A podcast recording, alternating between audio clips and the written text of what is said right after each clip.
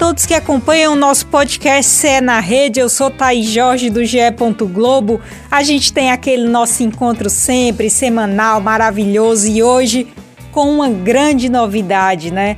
A gente vai estrear aqui a voz da torcida de Ceará e Fortaleza, um projeto maravilhoso, né, do Grupo Globo que chega ao ge.globo/ce.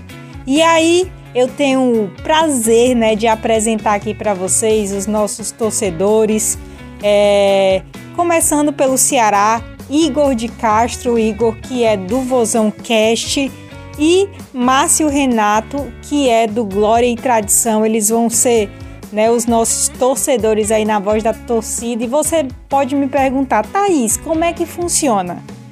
Funciona com a participação deles no, no nosso podcast e também vídeos pós-jogo. Então, toda vida que o Ceará e Fortaleza jogarem, estarão lá Márcio Renato e Igor de Castro. É, quero dar as boas-vindas aos meninos. Beatriz Carvalho também está aqui no nosso CE na rede. E aí, Bia, você conduz aí o papo com os meninos. Márcio, Igor, muito bem-vindos e boa sorte aqui nessa parceria no GE, tá bom? Valeu, Thaís. E é isso. Estou aqui com os nossos novos representantes da torcida de Ceará e Fortaleza. Eles vão representar na voz da torcida, né? Que é o nosso é, programa do GE, que foca ba bastante nessa questão, né? De ter torcedores trazendo sempre opiniões, como a Thaís bem explicou. E eu dou boas-vindas ao Márcio Renato e ao Igor de Castro. Podem falar, deem o alô de vocês. Esse é o momento. E aí, Bia, fala aí, Igor, tudo bem? Assim, primeiro, satisfação, né, de estar aqui participando do projeto A Voz da Torcida, chegando aqui na região, e uma honra estar representando a torcida tricolor por aqui no GE, tá? Valeu, Márcio. Igor? Fala, galera, tamo aí, começando aí o Voz da Torcida, projeto massa aí do Globo Esporte, agora abrangendo o Nordeste, e o estado do Ceará sendo pioneiro no Nordeste, e é uma honra ser aí o convocado, né, com a convocação que a gente recebe para representar o Ceará nesse, nesse ano de 2022. Bora! E a gente fica muito feliz de ter vocês aqui também. Teremos agora também essa participação, que é muito importante, né? A gente sabe que são duas torcidas muito apaixonadas, estão lotando os estádios nesses jogos é, de Copa do Nordeste, de competição internacional, e agora vai começar a Série A nesse final de semana. O Ceará estreia contra o Palmeiras, fora de casa, no sábado, e o Fortaleza joga contra o Cuiabá no domingo, é, na Arena Castelão. Promessa também de, de ter boa parte da torcida. Mas a gente vai falar do geral. Como é que chegam essas duas equipes para essa Série A? Chega mais preparado que no ano passado, mais sólido, se avaliação de técnico. Então, eu vou liberar vocês para avaliarem, cornetarem, falarem o que quiser começando pelo Ceará, né? Porque a gente segue a ordem é, alfabética aqui no, no, podcast, começa sempre com o Ceará, depois Fortaleza. Então, você, torcedor do Fortaleza, que quiser ouvir sobre o seu time, já vai dando aquele, aquela avançada no podcast até chegar na segunda parte. Mas vamos lá. Ceará, o que, que você acha, Igor? O Ceará chega bem para esse, esse, esse brasileirão? Vai brigar pelo quê? Vai brigar por que parte ali na tabela? Bom, é, o Ceará que teve um início de ano bem, bem conturbado, né? Dentro e fora de campo. Então, dentro de campo aí, é, eliminações no, no Cearense precoce, eliminação em Copa do Nordeste da maneira que a gente não esperava, dentro de casa, após fazer uma melhor campanha na fase de grupos. Então, realmente, é, foi um começo de ano, acho que para dizer assim, para representar o, o sentimento do torcedor, é frustrante. Frustrante o primeiro semestre do Ceará até agora é, conseguiu pelo menos aí passar na Copa do Brasil, então a gente está vivo na Copa do Brasil, tem a Sul-Americana, e agora começa a batalha principal do ano, que é o Brasileirão, né? É, o Ceará que está com um time até bom, eu, eu acho o time muito regular e, e bem reforçado do meio para trás, claro que ainda precisa de uns, uns ajustes, mas do meio para trás eu vejo o time muito bom, é, realmente o que deixar a desejar é no setor de finalização, a equipe que cria muito, mas que consegue é, finalizar pouco em gol. Então, realmente, o que o Ceará vai ter que melhorar para o Brasileirão realmente é a, a pontaria. E, e, vejo o Ceará hoje brigando pelo, pelo mesmo que, que acabou brigando no final do ano passado, né? Na, no Brasileirão do, do ano passado, o Ceará ficou ali naquela naquela, naquele limbo ali entre Libertadores e Sul-Americana, né? Pré-Libertadores e Sul-Americana. Eu acredito que esse ano a gente entra de novo para brigar por, essa, por essas posições aí. Quem sabe dessa vez a gente entra. E eu estava olhando aqui o nosso guia do Brasileirão, que já está disponível lá no ge.globo.ce. É, a avaliação geral do Ceará ele tem 30 pontos, porque são avaliados diversos é, fatores aqui: elenco, momento, finanças, retrospecto, casa. Elenco, 12 pontos, momento, 3 pontos, finanças, 6 pontos, retro, retrospecto, 2 pontos e casa, 7 pontos. É, Igor, concorda, discorda? Mudaria alguma coisa aí nessa avaliação? O que, que você acha? Concordo aí com quase tudo. Acho que só o fator casa que dá para aumentar, que a gente tem realmente esse poder dentro de casa que o Ceará consegue aí com esse plus da torcida, né? É, empurrar o time mais para frente, de conseguir resultados que muitas vezes fora de casa passa longe de conseguir, como até o ano passado, né? Que o Ceará não ganhou nenhuma partida fora de casa no Brasileirão inteiro, fez a campanha praticamente ali o time dentro de casa levando nas costas, né? Então realmente é um ponto a melhorar também, mas que eu acho que é só melhorar esse esse fator casa que eu acho que é mais determinante para a gente. Legal, e a gente fala com o Márcio também, que agora traz a visão do Fortaleza, né? O que, que você acha, Márcio, que Fortaleza briga pelo quê nesse Brasileirão e se chega, chega bem, né? Chega com moral, como é que chega o Fortaleza?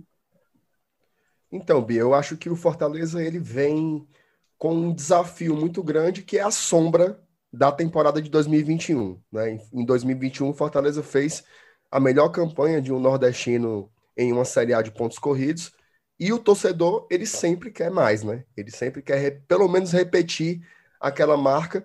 Só que a gente sabe o quanto é difícil você se posicionar ali entre as quatro principais equipes do Brasil pelo segundo ano seguido. Então, isso por si só já coloca o desafio do, do tricolor num sarrafo mais elevado para esse ano. Agora, é, do meu ponto de vista, o elenco ele foi qualificado, sobretudo na zaga e no ataque. Né? Ano passado a gente dependia muito do David e do Robson, e agora tem mais algumas peças, né? Tem o Kaiser, tem o Romero, tem o Moisés, o próprio Robson que permaneceu. Então, eu acho que dá uma, uma possibilidade né, de, de ter mais peças de mais variação também. E da mesma forma na zaga. Fortaleza, dentro dos reservas, só tinha o Jackson, às vezes usava o Jussa improvisado, e agora ele já tem alguns nomes também, né? O Sebadios, o próprio Landázuri, o Abraão, que é um cara que subiu da, da base. Então, me parece que o elenco ele está mais qualificado e um pouco mais robusto, né?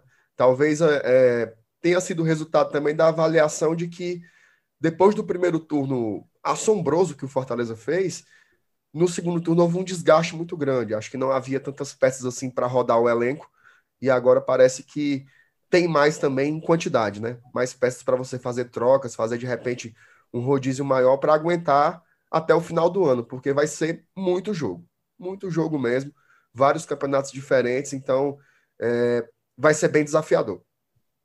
É, isso foi sentido bastante no final da temporada, né, em que, que a equipe teve um declínio.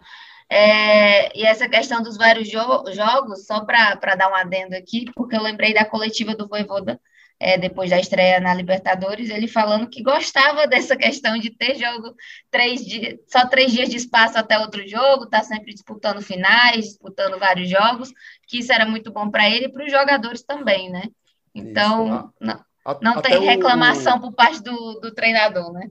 É, o Pikachu também estava na coletiva e ele falou isso, que ao contrário do que a gente pensa, né, enquanto torcedor, enquanto quem está fazendo análise, o Pikachu falou assim, ah, quando é a semana inteira de treino, a gente não gosta, não. A gente prefere jogo no meio de semana, final de semana.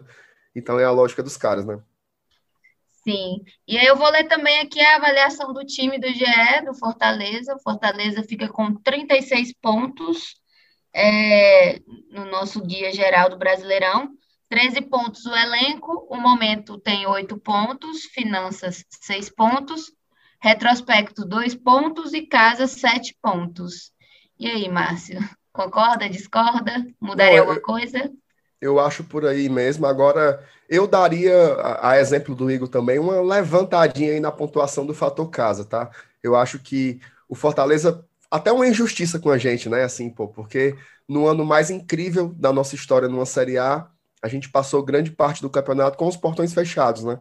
Que ainda estava na época da, da, da, da, parte mais forte da pandemia. E quando liberou, foi com públicos muito restritos, né? Então, agora não. Agora está liberado para todo mundo. Então, eu acho que vai ser estádio bem cheio de ponta a ponta. E eu tenho certeza que essa atmosfera vai fazer muita diferença para Fortaleza, sem dúvidas. A gente aguarda aí a estreia, né, para ver como é que vai ser. Mas uhum. seguindo, é, agora eu queria falar de jogadores especificamente, é, começando pelo Ceará, né? A gente vai ficar nesse bate-bola bate, é, toda hora. É, Igor, quem você acha que deve ser destaque do Ceará nessa Série A? Tem algum nome que vai se destacar ainda? Será que vai ser o Vina novamente, né? Que vem sendo, sendo o cara da equipe há algum tempo. É, você acha também que o elenco está tá bem fechado para essa competição? Bom, eu acredito que, que passa muito pelo Vina também, né? O momento do clube. É... Ele em baixa, o time está em baixa, ele em alta, significa o Ceará lá em cima. Então, é... acho que ele e o, o Mendonça têm tem boas chances aí de serem destaques. Mendonça que melhorou muito né, em comparação com o Brasileirão do ano passado, é, é outro jogador.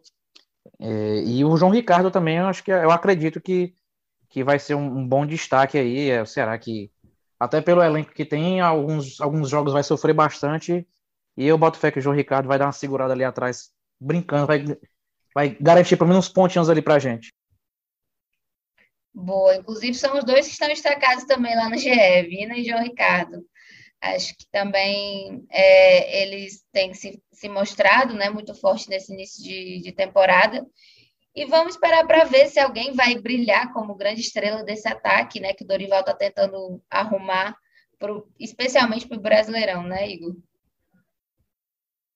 Exatamente, exatamente. Chegaram do Dorival agora, é, poucos dias de trabalho ainda.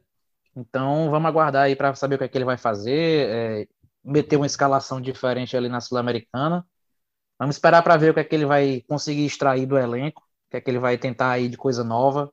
Vamos ver. Igor, cabe mais um reforço aí? Quem você acharia que, que precisaria para começar mais forte esse Brasileirão, ou então no meio do Brasileirão, alguma posição ali que, que a gente sabe que sempre rola uma corneta? Cabe um não, cabe mais. Rapaz, hoje, é, a título de hoje, o Vina não tem reserva. É, geralmente será só com meia no elenco é meia realmente que faça o que ele, o que ele faz, né? Pelo menos uma parte do que ele faz. É, pro ataque, pontas, eu acho que tá bem, tá bem também no Mendonça. E aí a outra ponta, Lima, Eric, alternam muito bom momento, mau momento, mas ultimamente só mau momento. É, e realmente o camisa 9, né, que chegou o Peixoto. A gente está aí na, na expectativa da estreia dele e provavelmente deve ocorrer nos próximos jogos mas que, que realmente é um setor que ainda precisa de um, de um reforço. E zaga. Eu, eu, eu ainda traria, ainda traria um zagueiro. Vale reforçar tudo, né, Rico? Exatamente, tem que ter força total para todos os jogos, independente de desfalque, o time está tinindo. E, Márcia, agora eu jogo a bola para você, para você analisar esse elenco do Fortaleza, ser voivoda por um dia. O que, é que você acha? Quem é que você acha que pode ser o cara do Fortaleza nessa Série A? Olha, olha, Bia, é, o Fortaleza ele não tem assim aquele jogador que você olha e pensa assim: esse cara é o cara que resolve todos os problemas do time. Se ele tiver bem, tudo vai dar certo. Se ele tiver mal, a gente não vai conseguir ganhar. Eu vejo o Fortaleza como um time muito forjado na coletividade, né? Então você tem alguns jogadores que são muito importantes. Então, eu vou citar três, tá? Não sei se eu tô trapaceando aí na tua regra, mas eu vou citar fica três. Fica à vontade, fica à tá. vontade. Tá. Eu acho que os dois alas, eles são fundamentais, o Pikachu e o Crispim. Inclusive, o, o Crispim, para mim, foi o melhor jogador do futebol cearense no ano passado. O Pikachu, importantíssimo, um jogador super decisivo, que além do, da, da cobertura, do, da movimentação, ele é um cara que incide diretamente nos placares, né? Um cara que faz gol e dá assistência. Então isso já, já conta muito. E o terceiro nome é o Tinga. Tá? Acho que o Tinga ele tem amadurecido de uma forma incrível, assim. A cada temporada ele tem se consolidado mais como esse jogador importante para o Fortaleza, né? Agora como um zagueiro, mas que também apoia muito, chega como um elemento de surpresa. Mas eu acho que o Tinga ele tem uma coisa que é rara você encontrar, que é a identidade com a torcida, com o clube. O torcedor do Fortaleza, quando ele está na arquibancada, olha para o campo e vê o Tinga jogando, ele se sente lá dentro, assim, sabe? Cada roubada de bola, cada desarme é uma vibração e isso bate muito forte no nosso coração, né? E se eu fosse colocar uma aposta, tá? Que esses três que eu citei já estavam no elenco. Mas se eu fosse citar uma aposta, eu colocaria o Renato Kaiser. Por motivos muito parecidos. Eu acho que ele é um cara que tem uma vibração muito parecida com a do torcedor do Fortaleza. Eu acho que ele, aos poucos, está encontrando aí o caminho dos gols. Já fez três desde que chegou, inclusive um na Libertadores. Então eu acho que se o Kaiser deslanchar ele pode ser um desses caras aí para ajudar muito em 2022. Inclusive, o Kaiser marcou o primeiro gol da, do Fortaleza na Libertadores, né? Vale é. destacar essa informação. É, e como eu perguntei para eu quero perguntar para você também, né? Falta algum reforço aí no Fortaleza? Onde é que cabe mais alguém? É, eu acho que se o Fortaleza fosse, fosse pensar assim por setor, eu acredito que o meio-campo é o setor que está um pouquinho mais desfavorecido. Então, talvez ali uma peça um pouco mais avançada, de repente para brigar pela posição com o Lucas Lima, ou para quando o Lucas Lima sair, não cair tanto nível, né? Ao meu ver, o Vargas é um jogador até muito. Assim, ele é muito esforçado, taticamente ele se doa bastante, mas realmente o nível técnico cai muito quando o Lucas sai. Então, se tivesse um cara ali para brigar com o Lucas naquela posição, seria interessante. E, no meu modo de entender, ainda não houve uma reposição à altura da saída do Ederson, né? Que é um volante com, com aquelas características dele. Não tem como achar outro Ederson, isso eu reconheço. Mas falta ainda esse jogador com aquelas características. Eu acho que se eu fosse buscar no mercado, eu iria nesses dois lugares. O Ederson, que até, inclusive, virou interesse do PSG, né? É. Enfim, era um jogador muito importante realmente no Fortaleza. Mas para a gente não deixar passar, vamos falar rapidinho só dessa rodada de estreia, né? Que o Ceará encara o Palmeiras, como eu falei no sábado, dia 9, no Allianz Parque, às 21 horas. É, Ceará teve jogo no meio da semana pela Sul-Americana, é, teve muita intensidade, jogou em casa, mas, enfim, acaba sendo um pouco cansativo, né? Ainda tem a questão da viagem. O que, que você espera dessa estreia, Igor? Eu espero pelo menos carregar um pontinho, né? Que o Palmeiras lá tá, tá, tá uma máquina. Eu, rapaz, é, é um jogo assim para trazer o empate e comemorar muito. Porque realmente está numa fase incrível o time do Palmeiras, conseguiu unir ali ah, o desempenho em campo, né? Com o desempenho fora de campo e, e realmente está numa, numa, numa leva de resultados aí surpreendente, só goleado, goleado. Tomara que eles entrem igual como eles entraram no primeiro jogo da final, né? Contra o São Paulo a gente aproveitar também, né? Óbvio. É uma boa resposta como torcedor. Era, era, era mais ou menos isso que a gente esperava que você falasse. Mas é, falando assim, como se você fosse o Dorival por um dia, como é que dá para. O que que você acha que precisa mudar da última escalação do Ceará, foi no jogo da Sul-Americana, para o Palmeiras? Ou será que tem que poupar a galera para focar mais na competição internacional? O que, que você acha que tem que fazer? É, do meio para frente tem que dar uma, uma, alteradinha, tem que dar. Não sei como é que ele tá treinando na semana, né? A gente não tem mais acesso a treino de nada. Sim. Mas, mas realmente é, eu acho que igual, igual não rola. Igual realmente não dá. Eu, eu, eu assisti o último jogo, né? Tava no estádio acompanhando. Acho que, fazendo aqui essa pontuação, acho que precisa colocar um centroavante, acho que seria bastante interessante. No segundo tempo, com as mudanças no ataque, o time rendeu muito melhor. E se for para começar com o pé direito na Série A mesmo, para focar aí nessa estreia, acho que ele tem que ir com força máxima mesmo, colocando o Zé Roberto ali para começar entre os titulares. Concorda? É, realmente o Zé Roberto, é, depois que entrou no segundo tempo, também junto com a postura da equipe, deu uma mudada na cara do Ceará. E hoje realmente seria meu, meu titular de início a título de hoje, realmente ele começaria o jogo. Boa. Falando de Fortaleza, que joga só no domingo, né? Porque jogou também na quinta-feira no Castelão. Joga de novo no Castelão, mas contra o Cuiabá, às 18 horas. nesse dia 10, assim, tardezinha. É, Márcio, a expectativa é de casa cheia de novo ou o torcedor tá, ainda está de ressaca da Libertadores? Como é que, que você acha que vai acontecer? Você que está mais por dentro aí da torcida. Bom, assim, nos últimos dois jogos foram mais de 110 mil torcedores no Castelão, né? Então a gente sabe que isso tem um custo, né? Você tem, tem estacionamento, tem transporte, tem comida, as coisas estão difíceis, então não sei se vai dar lotação de novo, não. Mas eu acredito num bom público, tá? Eu acho ali que na faixa de uns 25, 30 mil, eu acho que a turma consegue colocar assim, tá? Sim. É, e falando de, de, jogo em campo, né? O que, é que você uhum. acha? Como é que, é que você espera dessa estreia? A gente viu que o jogo na Libertadores contra o Colo-Colo foi bem cansado aquele final, né? A galera terminou, foi. se jogou no chão, cansaço bateu, né? Enfim, foi muita intensidade ali no fim. É, você espera uma equipe modificada? Ou o Voivoda deve ir com força máxima, deve poupar alguém? Como, o que, é que você acha que vai acontecer?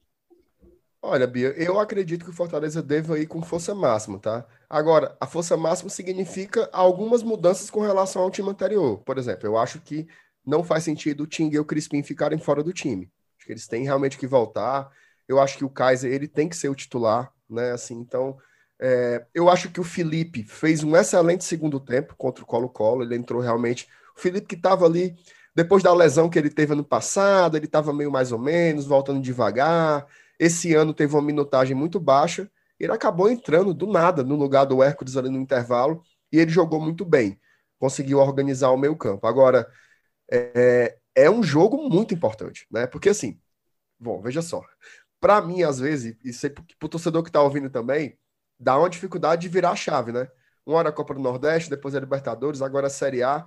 Imagina para o elenco. Que loucura que deve ser jogar tantas competições assim em datas muito próximas mas precisa virar a chave, porque domingo, cara, é um confronto direto.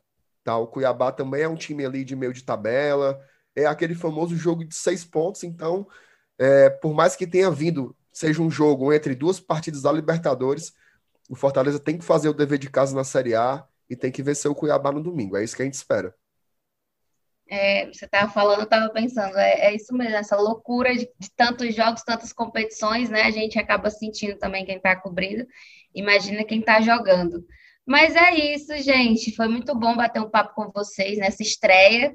É uma honra para a gente ter vocês também aqui. Já era, já fazia um tempinho que a gente queria ter a voz da torcida também de Ceará e Fortaleza, porque a gente sabe que são torcidas muito expressivas.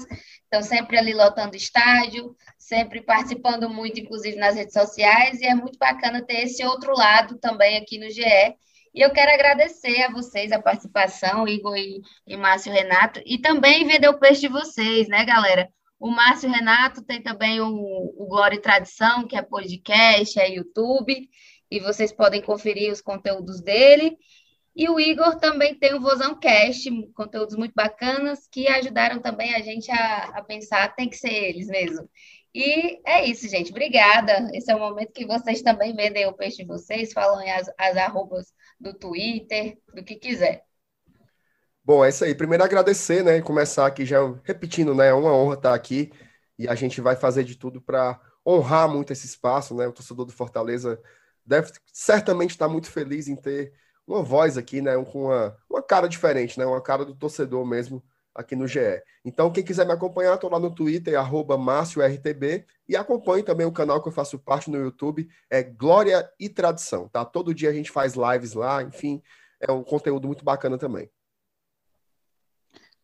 Bom, né, galera, é, é, é um, uma honra enorme estar aqui, realmente aí 2022 vai ser um ano gigante, é, nessa, nessa nova empreitada aí da gente, então realmente é só agradecer de novo a, a, ao convite do GE e que me sigam nas redes sociais, no, no Twitter, arroba Igor De Castro, Igor Demudo, né? E no YouTube, VozãoCast. E no Instagram, comecei, recomecei agora, né? Herói Alvinegro. Quem quiser dar uma passadinha por lá, estaremos lá quase que diariamente.